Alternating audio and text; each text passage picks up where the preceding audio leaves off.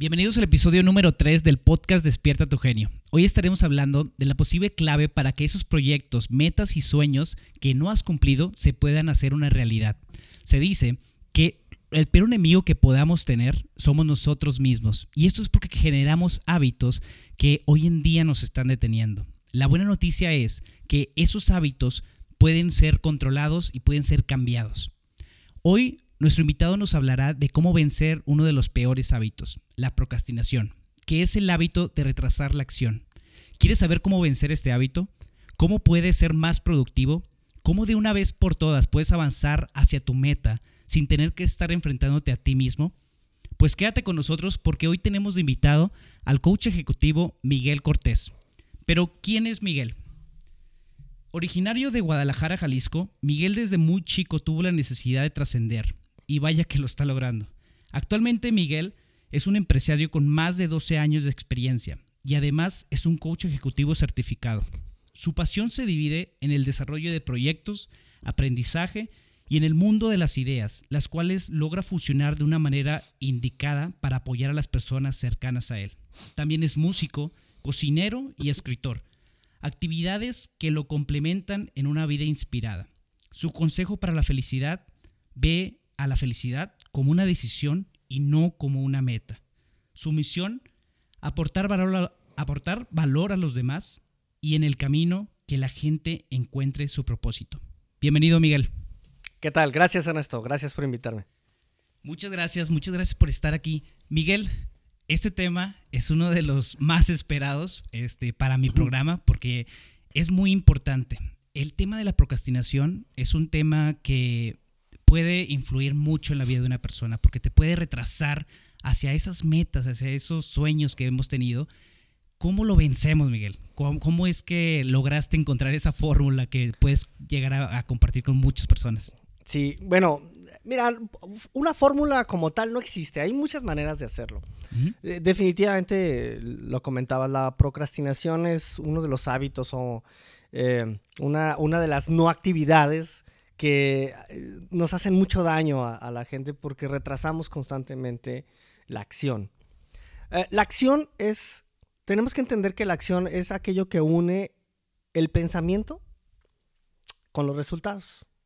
Entonces no podemos pasar, no podemos estar siempre en el lado del pensamiento y la emoción y esperar tener resultados. Tenemos que entrar en acción. Y hoy, hoy el tema que te quiero platicar va muy de la mano con eso y traigo algunas, algunas cosas muy prácticas. yo estoy seguro que les va a gustar. Perfecto.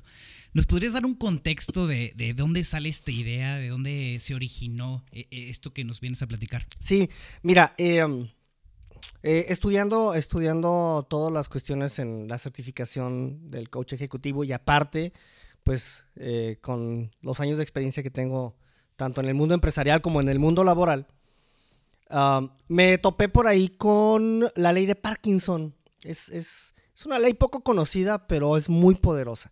Fíjate que en 1957 el historiador inglés Cyril Parkinson eh, entra a trabajar a la burocracia inglesa y él, a través de varios estudios y observaciones, se da cuenta de cómo conforme crece la burocracia eh, se vuelve más ineficiente.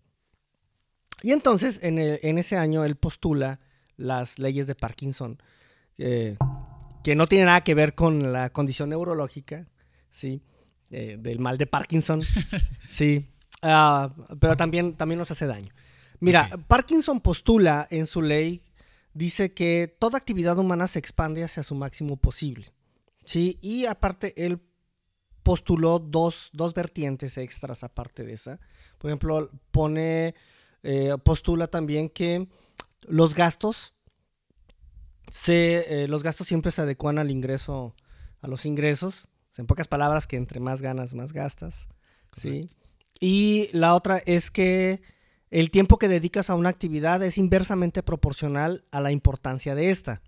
¿Qué quiere decir? Que entre más importante o más sentido tenga las cosas que haces, más, más te vas a enfocar. Y entre menos importante sea una actividad, más vas a perder el tiempo. Es, es, un, es algo muy interesante Este, y aparte nos reta mucho a la mente. Te voy a poner un ejemplo eh, muy claro acerca de la ley de Parkinson para que la, gente que ve el podcast pueda, pueda entender qué es lo que estamos diciendo. Okay. Mira, eh, yo te decía que, nosotros tenemos algunos negocios y durante el mes de enero en el, en el estado ah, tenemos desde el día primero de enero hasta el día 31 de enero para renovar las licencias de funcionamiento. Sí, es una, es una, pues es una obligación que tenemos la gente que tenemos negocio. Sí, ah, nosotros tenemos la, la fortuna de que el día 15 fuimos a renovarlas, en 15 minutos este, estuvieron listas, pero ayer fue el último día para renovar las licencias y las filas estaban increíblemente largas. O sea, la gente que dejó para el final esa actividad perdió casi toda la mañana estando en ese trámite. La pregunta correcta es, ¿por qué la gente, teniendo 30, 31 días para hacer ese trámite, ¿por qué lo hacen exactamente el último día, en el último minuto? ¿Sí? Porque ahí se cumple la ley de Parkinson. Toda actividad humana se expande hacia su máximo posible. ¿Cómo ves? No, y es algo que yo creo que la mayoría de las personas nos podemos relacionar porque es algo que lo vivimos al día a día, ¿no? Y se dice, y bueno, e, esto es algo que muy malamente, pero se dice que los mexicanos somos muy, nos inclinamos mucho a esa ley, ¿no? Porque siempre retrasamos las cosas, siempre dejamos las cosas para el final. O si tenemos que llegar a una, a una cita a, las 5, pues vamos saliendo de nuestra casa 5 minutos antes, ¿no? Sabiendo de que te toma 15, 20 minutos llegar ahí. Pero, ¿cómo, cómo vencemos este hábito? ¿Cómo, ¿Cómo es que ya sabemos que lo tenemos, ya sabemos muchas de las personas que, que, lo estamos viviendo? ¿Cómo, ¿Cómo, podemos iniciar con pasos pequeños para ir venciendo ese hábito? Bueno, mira, lo primero que tenemos que entender para lograr vencer eh, eh, esta, esta situación es eh, conocer. O sea, tenemos que entender que tarde o temprano nosotros caemos a la ley de Parkinson. Sí. Uh, cuando, cuando uno tiene conciencia de lo que sucede, entonces es más sencillo tomar control de las cosas. Entonces, bueno, eh, lo que te digo es, es eh, muy, muy, muy claro. Y seguramente todo nos ha pasado que dejamos las cosas para el final. Sí. Ah, otro, otro buen ejemplo, para antes de empezar con, con, con las acciones, es, por ejemplo, ah, si tú tienes un trabajo que tienes que hacer en una semana, por ejemplo, ¿sí? Y normalmente te vas a tardar una semana en hacerlo, porque tienes una semana para, para eh, ejecutar ese trabajo. Pero suponiendo que en vez de una semana te dieran tres días para hacerlo, te aseguro que lo harías en tres días. ¿Sí? Entonces, eh, tenemos que entender que ah, en la medida que nos pongamos límites para hacer las cosas, nos vamos a volver cada vez más productivos. ¿Y cuál es la consecuencia de volvernos más productivos? La consecuencia quiere decir que vamos a tener más tiempo para hacer cada vez más cosas y tenemos que buscar cosas que tengan sentido para nosotros. Entonces nuestra vida se va, se va a volver una vida que sea que valga la pena vivir y no andar perdiendo el tiempo en cosas que no son importantes. Y eh, esto es un, un, acabas de tocar un punto que a mí me gusta mucho y es una de las razones principales por las que inicié la certificación también de coaching o que también inicié este programa, que es el, el potencial humano. Ahora, hablas de que si nos dan una semana para cumplir una tarea, la, la, vamos a aprovechar todo el tiempo disponible para hacerla, pero si nos, si nos dieran la misma tarea en tres días, puedes asegurar o puedes eh, eh, casi asegurar de que la podemos realizar. El potencial está ahí. El potencial está ahí para hacerla. E, e, el problema es que es el tiempo, es como que la meta, nos pusimos una meta muy floja o muy alejada que sabemos que lo podemos hacer o que si no nos importa, como lo mencionabas, vamos a aplazarla mm. y por eso no, no, sale ese potencial, ¿no? Así es. Así es. Fíjate que, mm, mira, ah, yo invito a la gente que, nos está viendo que se haga una pregunta. ¿De qué depende hacer una tarea? ¿De qué depende hacer o sea, de, eh, ¿de qué depende hacer una tarea X? De, bueno, yo diría, eh, de que tal vez, eh, cuál, cuál va a ser el, la, el que no lo hagas, ¿no? ¿Cuál va a ser lo, negativo? La consecuencia, la consecuencia es un factor. Muy bien. Por ejemplo, alguien va a decir, pues depende de la dificultad de la tarea o depende de los ah, recursos que tengamos para hacer esa tarea. ¿Ok? De eso depende. Pero la mayoría de la gente no te va a decir que depende del tiempo.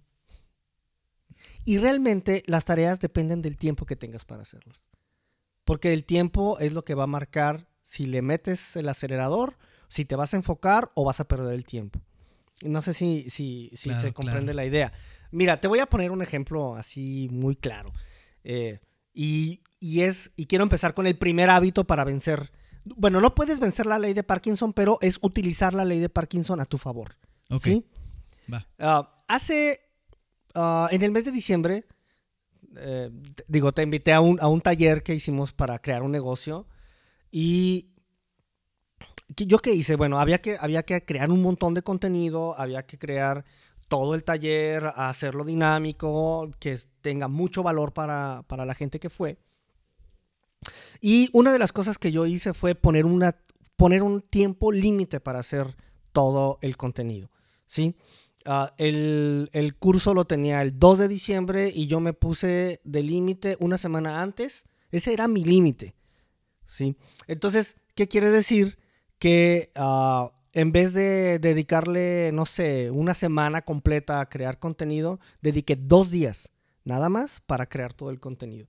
Entonces, yo en dos días saqué lo que normalmente alguien se pudiera tardar dos o tres semanas en hacerlo. ¿Qué sucede? ¿Por qué lo hice en dos, por qué hice en dos días un trabajo que normalmente me costaba mucho más tiempo hacer porque yo he creado contenido en otras ocasiones? ¿Qué fue lo que pasó? Primero, que puse un tiempo límite. Número dos, que en esos dos días que, que me enfoqué a hacer la tarea, este, evité cualquier distracción. Entonces no hubo Facebook, no hubo Google, eh, no hubo llamadas, mi celular en silencio y me enfoqué, eh, me enfoqué totalmente a, crear el contenido. ¿Sí? Ah, en un día hice todo el esquema y en el otro día hice, ya le di forma al esquema y lo plasmé en contenido. Lo que antes me tardaba, no sé, dos o tres semanas en hacer, lo hice en dos días. Entonces, ¿qué sucede? Que cuando tú te pones límites para hacer las actividades, te vuelves creativo, te enfocas, ¿sí? Y usas todo tu potencial para terminar esa tarea en el tiempo que estableciste. No puedes violar la ley de Parkinson, pero sí la puedes utilizar a tu favor. Entonces, eh, es, te quiero plantear una idea que suena medio paradójica, Ernesto, este, y está muy interesante. A ver, ¿cuál es? Ponte límites para obtener libertad. Ponte límites para poner libertad. Exactamente. Eh, ¿Qué significa esto? Mira, significa, por ejemplo, mm, pues yo, yo tengo mucho trabajo, por ejemplo, yo dirijo una empresa y luego estoy, tengo que estudiar con las cuestiones del coaching y tengo que estar arreglando problemas con los empleados y bueno, todo, todo lo que, aparte soy padre de familia, tengo mi esposa, etc.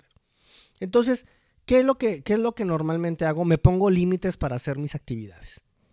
¿sí? Entonces, eh, yo trabajo en mi oficina, por ejemplo, de las 11 de la mañana a las 2 de la tarde. En ese tiempo tengo que sacar todos mis pendientes. Entonces, en ese tiempo saco todos mis pendientes. Lo hago, ¿eh?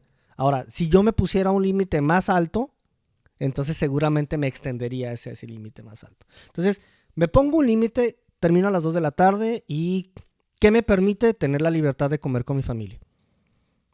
¿Sí? Ah, después, de, después de la comida, por ejemplo, eh, me doy permiso de tomar una siesta, pero la tomo hasta de tal a tal hora son así como que, ay, tengo que organizar toda mi vida, pero ponte límites. Y entonces vas a obtener la libertad de hacer cosas que te satisfagan y que le den sentido a tu vida. Entonces me tomo, por ejemplo, una siesta y luego antes de venir a este podcast yo tenía que sacar un trabajo. Un trabajo que normalmente duró tres horas en hacerlo y lo saqué en una hora y media. Porque me puse un límite. Voy a empezar a las 6 de la tarde y tengo que terminar a las 7.30 porque yo tenía la cita hoy contigo. ¿Y qué crees? La terminé. sí. ¿Qué sucede? Que te vuelves creativo, te enfocas y te vuelves sumamente productivo. ¿Cuál es el problema? ¿Cuáles son las consecuencias de no ponerte límites, Ernesto? Sí. Que las tareas se vuelven eternas.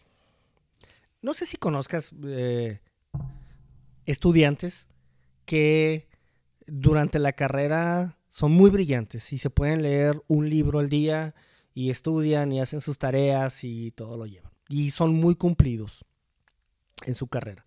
Pero a la hora de hacer la tesis nunca se titulan porque nunca la hacen, porque no hay límites. O sea, nunca se ponen un límite para hacer la tesis. ¿Sí? La universidad dice, pues haz la tesis y cuando la hagas te vas a titular. Pero como no hay un tiempo límite, la tarea se vuelve eterna y nunca la terminas. Sí. ¿Sí?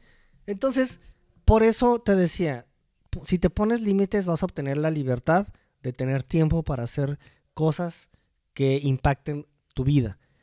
No sé si me, si me, si me llegas a captar la idea. Sí, y, se escucha ah, muy, muy, este, bueno, como decías, es como una paradoja, ¿no? De que cómo ponerte límites para tener esa libertad, ¿no? Ahora, ¿qué consecuencias hay el que una persona no quiera iniciar con este, con estos nuevos hábitos o con esta nueva forma de vencer a, esa, a la procrastinación? ¿Qué, puede pasar eh, para una persona que, que no lo quiera hacer? Mm, mira, yo pienso que la, principal consecuencia de, no entrar en acción es que vas a desperdiciar tu vida, o sea, esa es la realidad. Yo, en lo personal, yo pienso que uno, uno tiene algo que hacer en esta vida. Uno trae un propósito. Sí, y ese propósito está totalmente alineado con los dones y talentos que ya traes de fábrica. Sí. Entonces, pero eh, para lo que te decía, para unir esos dones y talentos que viven en la emoción y en el pensamiento con los resultados, o sea, con el propósito de vida, necesitas entrar en acción. Si tú no entras en acción, entonces lo único que va a suceder es que vas a pasar la vida deseando hacer cosas que nunca las vas a hacer.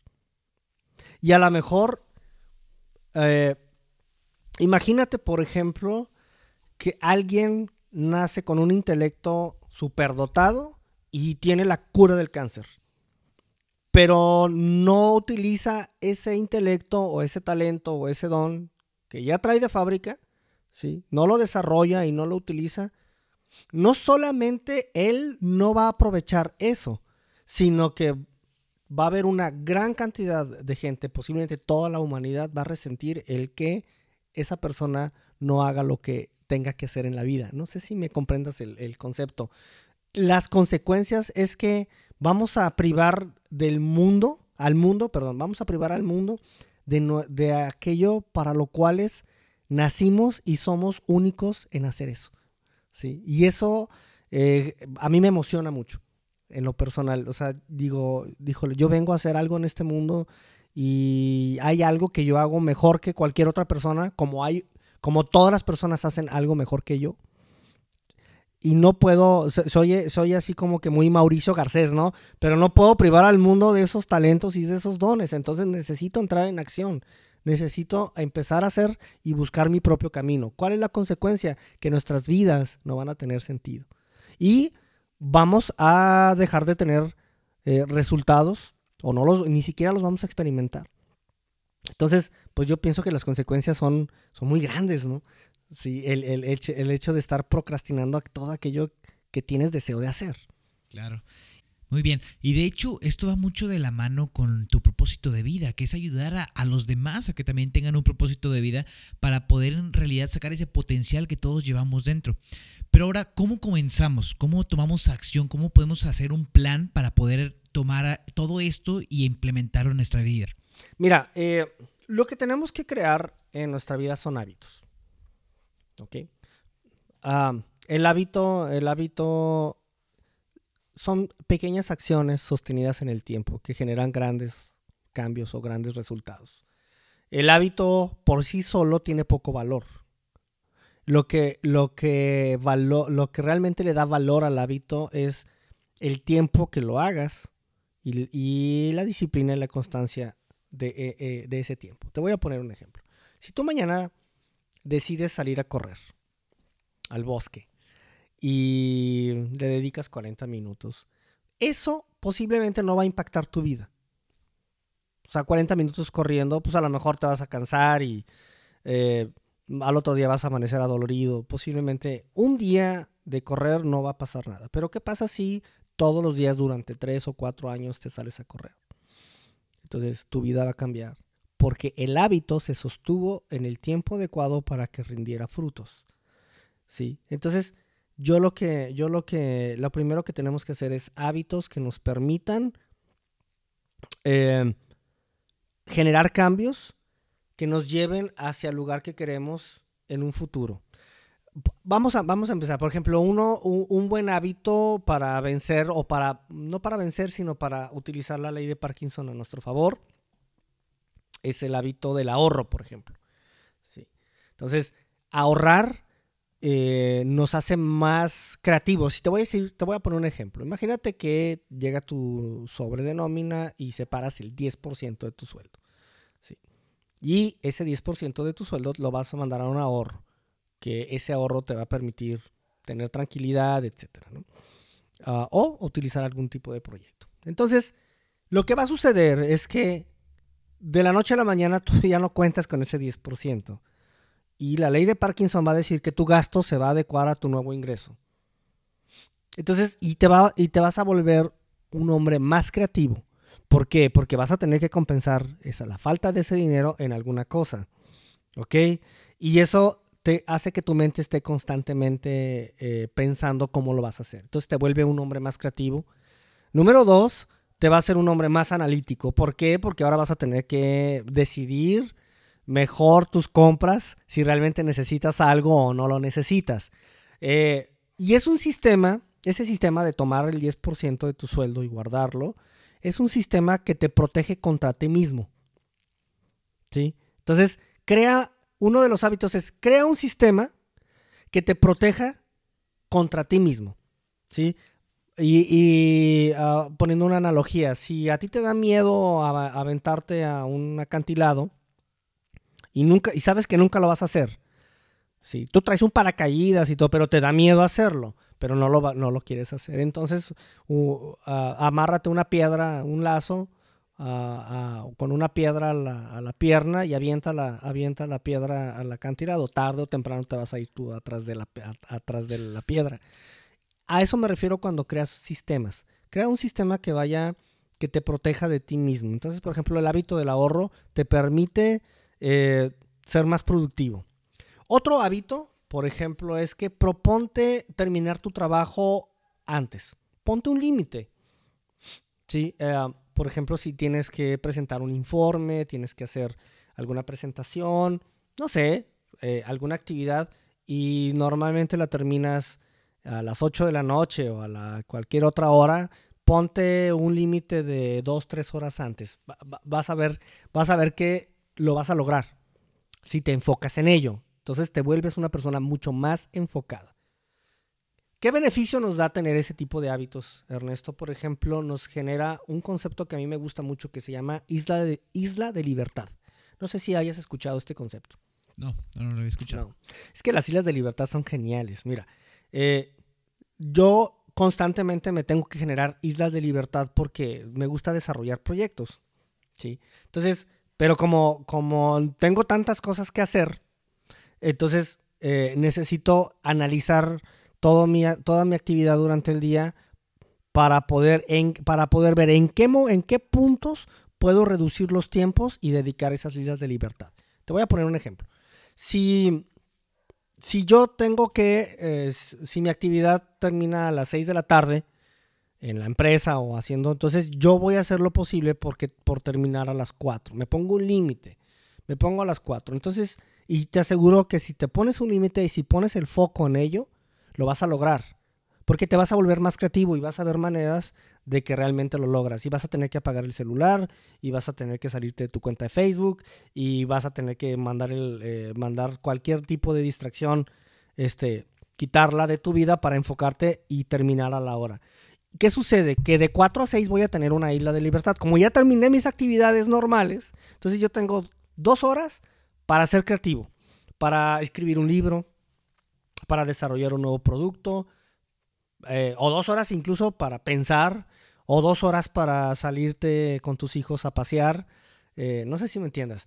Eh, el, el utilizar y el ponerte límites cada vez más altos sobre tu, tu productividad te permite tener esas islas de libertad para dedicarlos a estar creando constantemente proyectos que le den sentido a tu vida. Perfecto, Miguel. Sistemas que nos protejan de nosotros mismos. Así es. ¿Qué otro hábito podemos ir desarrollando para poder ayudar a estos sistemas a que se den de una manera correcta? Fíjate, algo bien sencillo que podemos hacer, eh, y te digo, son hábitos que tenemos que sostener en el tiempo y nos tenemos que comprometer a hacerlos. Por ejemplo, llegar 10 minutos antes de una cita. Eh, suena, suena así como que muy, muy poco, o sea, como que no va a tener mucho impacto, pero sí los tiene. Mira, eh, según, según, lo que, según lo que estábamos platicando, si tú tienes 10 minutos para llegar a una cita, tú vas a salir 10 minutos antes de tu casa para llegar a esa cita. El problema es que no estás tomando en cuenta los imponderables que puede haber durante, durante el trayecto. Puede haber un accidente o puede haber mucho tráfico o alguna situación que te retrase. Entonces, eh, si tú tomas un tiempo adecuado y procuras llegar 10 minutos antes de cada cita, entonces vas generando un hábito. ¿Qué va a suceder? Número uno, la cita va a comenzar a tiempo, o por lo menos de tu parte vas a comenzar a tiempo. Número dos, va a terminar a tiempo. Entonces no pierdes, no, o sea, no, no te extiendes todo el tiempo, o sea, ganas tiempo. ¿sí? Y aparte vas adecuando tu mente a ser productiva. Porque aquí lo importante es que vayas adecuando tu mente. Otra, otro buen hábito es estarse constantemente preguntando qué tipo de, qué tipo de cosas hemos estado posponiendo. Mira, yo eh, en, las sesiones de coaching con la mayoría de mis clientes, hay algo que es común y que, y que es común, yo pienso que en la mayoría de, las, de los seres humanos, incluso yo lo tengo. Yo siempre, yo siempre les pregunto, bueno, ¿qué proyectos estás posponiendo? Y entonces salen proyectos increíbles, ¿no? Hay gente que eh, tiene un proyecto de escribir un libro, o hay personas que tienen la, tienen la ilusión de inscribirse como eh, voluntarios en alguna asociación y apoyar a la gente. Eh, o hay gente que dice, es que sabes que yo quiero apoyar más a mi iglesia. Y luego, ¿y por qué no lo haces? Porque lo posponen. Porque como no tiene una fecha límite para hacerlo, pues eh, la tarea se vuelve eterna. ¿sí? Si tú me preguntas, por ejemplo, yo quiero hacer un libro, ¿sí? Pero, pero yo he cometido el error de no ponerle una fecha. Y yo ya publiqué hace, hace poco en mi página de que para diciembre, sí, para finales de diciembre yo tengo que tener ya mi libro listo. Para... Entonces yo ya me puse una fecha límite. A lo mejor lo pudiera hacer antes, pero bueno, diciembre es una buena fecha para mí. Eh, necesito, necesitas ponerte límites y ah, necesitas necesitas eh, estarte preguntando constantemente qué estás posponiendo, qué, situaciones importantes en tu vida estás posponiendo y, y luego ponle una fecha. Y vas a ver que tu mente se va a enfocar hacia esa situación. Ponle una fecha. Otro, otro buen sistema, Ernesto, y yo, yo aquí quiero eh, eh, ensalzar la, la, actividad que hacemos tanto tú como, coach PNL como yo eh, coach ejecutivo, es que eh, haz un sistema de rendición de cuentas. ¿Sí? ¿Por qué funcionan este tipo de, actividades de coaching? Porque los clientes se comprometen con el mentor y a, hacer actividades o a entrar en acción, porque eso es lo que hacemos nosotros, invitamos a la gente o motivamos a la gente a que entre en acción y les ponemos una fecha límite. Y entonces, hay un sistema de rendición de cuentas. Entonces, oye, mi coach me dijo que tengo que, o sea, yo me comprometí con mi coach para terminar mi actividad en tal tiempo y entonces te pones en acción. Entonces, crea un sistema de rendición de cuentas. Busca un mentor, busca un amigo y dile, oye, me quiero comprometer contigo este, porque voy a hacer esto. ¿Sabes qué? Públicalo en el Facebook y en un año o en cierto tiempo te va a recordar que escribiste eso y, y vas a tener que darle cuentas a alguien. Entonces, crea un sistema de rendición de cuentas, te va a ayudar mucho a dejar de procrastinar y a utilizar la ley de Parkinson a tu favor. Ponte límites y vas a obtener libertad. Perfecto, Miguel. Ahora, ¿cuál sería un último mensaje, un último consejo que le podrías dar a la gente, a la audiencia que nos está escuchando? Mira, em, que entremos en acción. No posterguemos la acción. Eh, lo, único, lo, único, lo único que cambia vidas, lo único que genera resultados es la acción. Y comprométete con la acción y no te preocupes por el resultado. La mayoría de la gente no entra en acción porque tiene mucho miedo al resultado. Tiene miedo a que si le va a ir mal o si le va a ir bien, este, si se van a burlar de esa persona, si se va a quedar en la quiebra, etc. O sea, tienen tanto miedo al resultado que se quedan paralizados en la, inacción. Entonces, hay algo que, que yo, y te lo juro que yo lo he puesto en, en mi vida, lo he puesto eh, en mis 43 años de vida, lo he puesto en práctica, y es, en la medida que entres en acción y te desvincules del resultado, tu vida va a ser plena. Vas a, vas a ser feliz, o sea, vas a decidir ser feliz porque vas a vivir el hoy. No sé si me entiendas el preocuparse por el resultado es preocuparse en el futuro. Entonces, no te preocupes por el resultado, comprométete con la acción que estás haciendo ahorita, entra en acción, no postergues, no postergues la cura del cáncer, no postergues ese libro que quieres escribir, no postergues esa ayuda que quieres brindar, no postergues ese proyecto que no sabes a dónde te va a llevar y a lo mejor sea el proyecto de tu vida.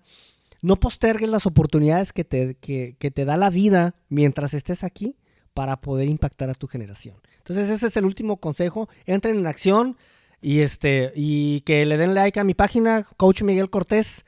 Eh, ahí estoy subiendo artículos muy alineados a lo que tú haces, Ernesto. Estamos en el mismo canal y gracias por invitarme. No, pues muchas gracias a ti, Miguel, por acompañarnos. Bueno, pues ahí lo tienen, amigos. ¿Cómo vencer a la procrastinación? ¿Cuáles son los hábitos que tenemos que ir creando en nuestras vidas para poder avanzar mucho más rápido hacia nuestras metas? Si se te pasó un dato, voy a estar haciendo una lista de todas las ideas principales de estas entrevistas para que tú puedas descargarlo en tu teléfono y puedas tener un plan de cómo implementarlas. Nuevamente, muchísimas gracias por estarnos acompañando y nos vemos pronto. Hasta luego.